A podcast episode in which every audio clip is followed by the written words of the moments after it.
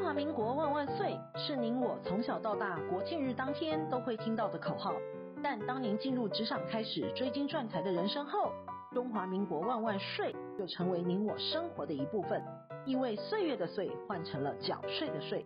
纳税是人民的义务，但节税是您我的权利，所以唯有正面对战，才有博胜的机会。聪明的您，就是要有强大的应税智商。每周二与五，Cindy 都会与您在空中一起练睡功，也欢迎大家持续练功。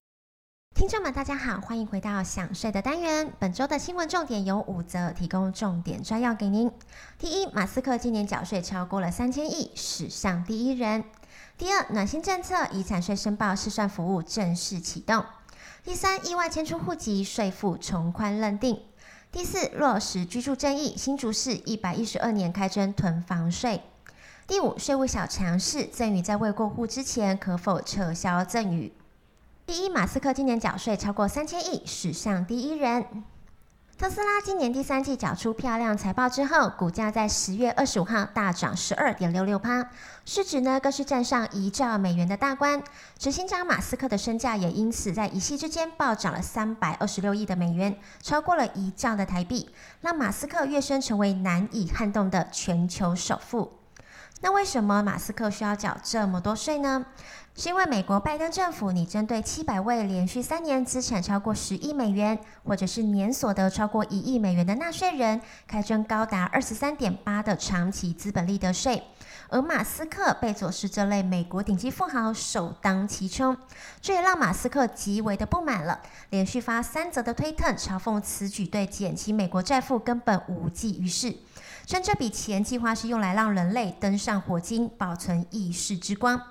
不想缴税的马斯克也想出了奇招，十一月在推特发文询问了他的粉丝们是否要卖掉自家的股份，这让百万网友兴奋投票。马斯克也表示了，不论结果如何，他都会遵照投票结果来执行。十二月初又再度卖出了九十三万多的特斯拉股票，进账约八点八四亿美元，折合台币两百四十五亿台币。目前呢，已经累计售出了一千两百九十万股特斯拉的股票，套现将近了一千三百六亿美元。根据彭博社资料显示了，若马斯克行使所有预计明年到期的特斯拉股票选择权，可能需要缴纳一百亿美元的税金，以支付相关交易的税款。那税额呢，可能超过历年来任何一位美国的公民。而缴纳三千亿的价值，等同可以买五十万张的台积电股票。马斯克是缴税，大陆的直播一姐维亚则是逃漏税，遭罚人民币十三点四亿元，折合台币约六十亿元，被大陆官方查出逃漏税最大咖的网络带货直播主。据报道显示了，大陆直播一姐维亚本名黄维，在一百零八年到一百零九年之间逃漏税了六点四三亿人民币。依法呢，对黄维进行税务行政处罚决定，追缴欠税加收滞纳金，并遭罚款共计十三点四亿元。是否追究刑事的责任呢？因黄伟首次遭逃漏税处罚，若能在规定的期限内缴清税款、滞纳金以及罚还，则不予追究刑事的责任；若未能在规定期限内缴清，将依法移送公安机关处理。第二，暖心政策以闪税申报试算服务正式启动。以往遭逢亲人突然的离世，子女可能都要翻箱倒柜才能知道有多少的遗产。根据遗产赠与税法的规定，被继承人死亡当日起六个月之内，纳税人要向户政机关事务所申报遗产税。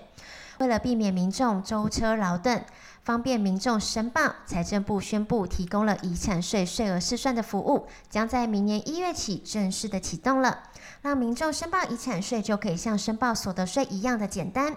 民众可以利用线上或者是洽任意分局各直辖市的税捐机关临柜申请被继承人的金融遗产资料，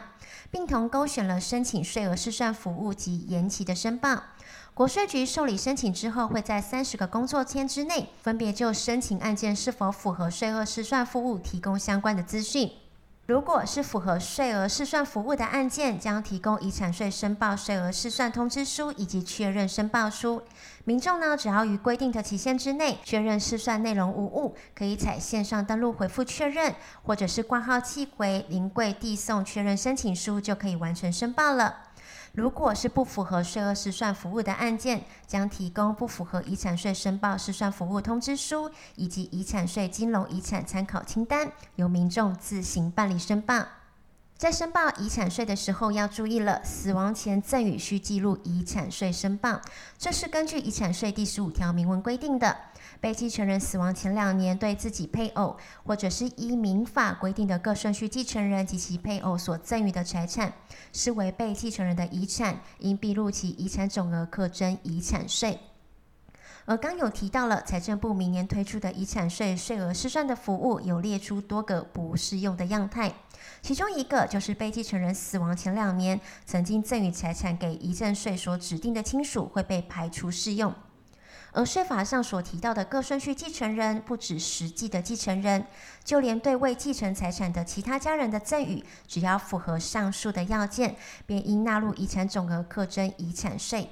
其次，各顺序的继承人的配偶的赠与，也在法定追税的范围之中，而是在过世前两年内，都应纳入遗产总额课征遗产税。日前有一位老太太，她在晚年有感于媳妇长年的照顾，善用每年赠与免税额，分别在一百零七年底以及一百零八年各汇款两百万赠与给媳妇。而老太太不幸于一百零九年中过世了，在死亡前若有这样子的赠与行为，相关的赠与应并入遗产总额课征遗产税，且不能适用遗产税的税额试算服务。不过，若赠与时有缴过了赠与税，已经缴纳的欠税呢，可以用来抵减遗产税，不会重复课税。那如果是提前赠与给子女海外资产，是否要申报遗产税呢？不少的富爸爸、富妈妈们基于爱护子女的心态，会资助国外念书或者是就业子女在当地购置不动产。因为购置不动产是在国外，容易误以为不需要课征赠与税，或者是国税局根本就不会调查，以至于漏报了赠与税。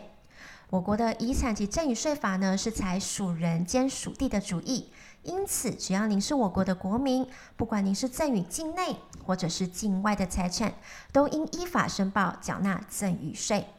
国税局近日有查到了，因为甲君是经常居住在我国境内的国民，但该资金是来自甲君的境内财产，属于赠与税的课征范围。另外，如果甲君是将其海外账户的资金赠与给当地念书的子女，也是属于境内财产的赠与，也需要课征赠与税的。第三，意外迁出户籍，税负将从宽认定。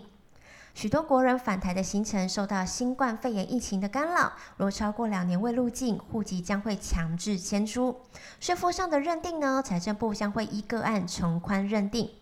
依照现行的制度呢，境内分为居住者以及非居住者。课税的年度内在台居住满一百八十三天，就称为居住者。每年五月结算申报，以所得级距适用累进税率五到四十趴。若未满一百八十三天的非居住者，则采救援扣缴，在给付时就扣缴所得税。依照所得类型不同，适用不同的扣缴率。过去呢，纳税人可以自行掌握在台的居留天数来决定自身的税务身份，但在疫情之下，往返各国受到限制了，恐影响税务身份的认定。财政部对此表示了，将会从宽认定。纳税人呢，可以依照前一年度申报的方式先行申报，国税局将依个案的情形来做处理。而申报五月所得税的时候，如果您有列报抚养其他亲属或者是家属免税额，应有实际抚养的事实及符合相关的规定。所得税法有关个人综合所得税免税额减免的目的，是以税捐的优惠，使纳税义务人对特定的亲属或者是家属尽其法定的抚养责任。因此，并不是只有提示抚养切结书或者是支付生活费等证明文件就可以列报该项免税额。而所谓的法定抚养义务呢，依照民法一千一百一十五条第一项的规定，抚养义务者有多数人应以先后顺序之分。因此，打算适用所得税抚养亲属免税额规定。应以抚养义务顺序在前者为先。若是有顺序在后列报抚养时，应提示前顺序者无法履行抚养义务的证明文件，而不是形式上有同户籍或者是提示切结书就可以列报抚养扣除额。第四，落实居住正义，新竹市一百一十二年开征囤房税。今年即将迈入尾声了，由台湾房屋集团趋势中心举办的二零二一年房市代表字网络票选已经出炉了，由涨字获得五成民众的支持。房价物价连涨，房市价高难追。各县市的房地产价格飙涨了，台南市首开先例，明年七月一号开征囤房税，持有本市非自住房屋者，持有一户仍维持一点五趴课征，持有两到三户者由一点五趴调高到一点八趴，持有四到五户者调高到二点四趴，持有六户以上者为三点六趴，持有能力拥有越多房屋者多负担一点税。而高雄基于居住正义的考量，二十一日公布囤房税的方案，非自住四户以内一律适用三点六趴的税率，三户以下呢为二点四趴。在未调整之前，高雄市非自住的税率都是一点五趴的。高雄市政府呢，把房屋税自治条例的草案已经送请议会审议了，预计明年七月一号实行。新竹市政府为了抑制囤房炒作房市，二十六日也宣布推动了囤房税政策。针对非自住房屋征收税率采差别税率，五户以下税率从一点五趴调高到二点四趴，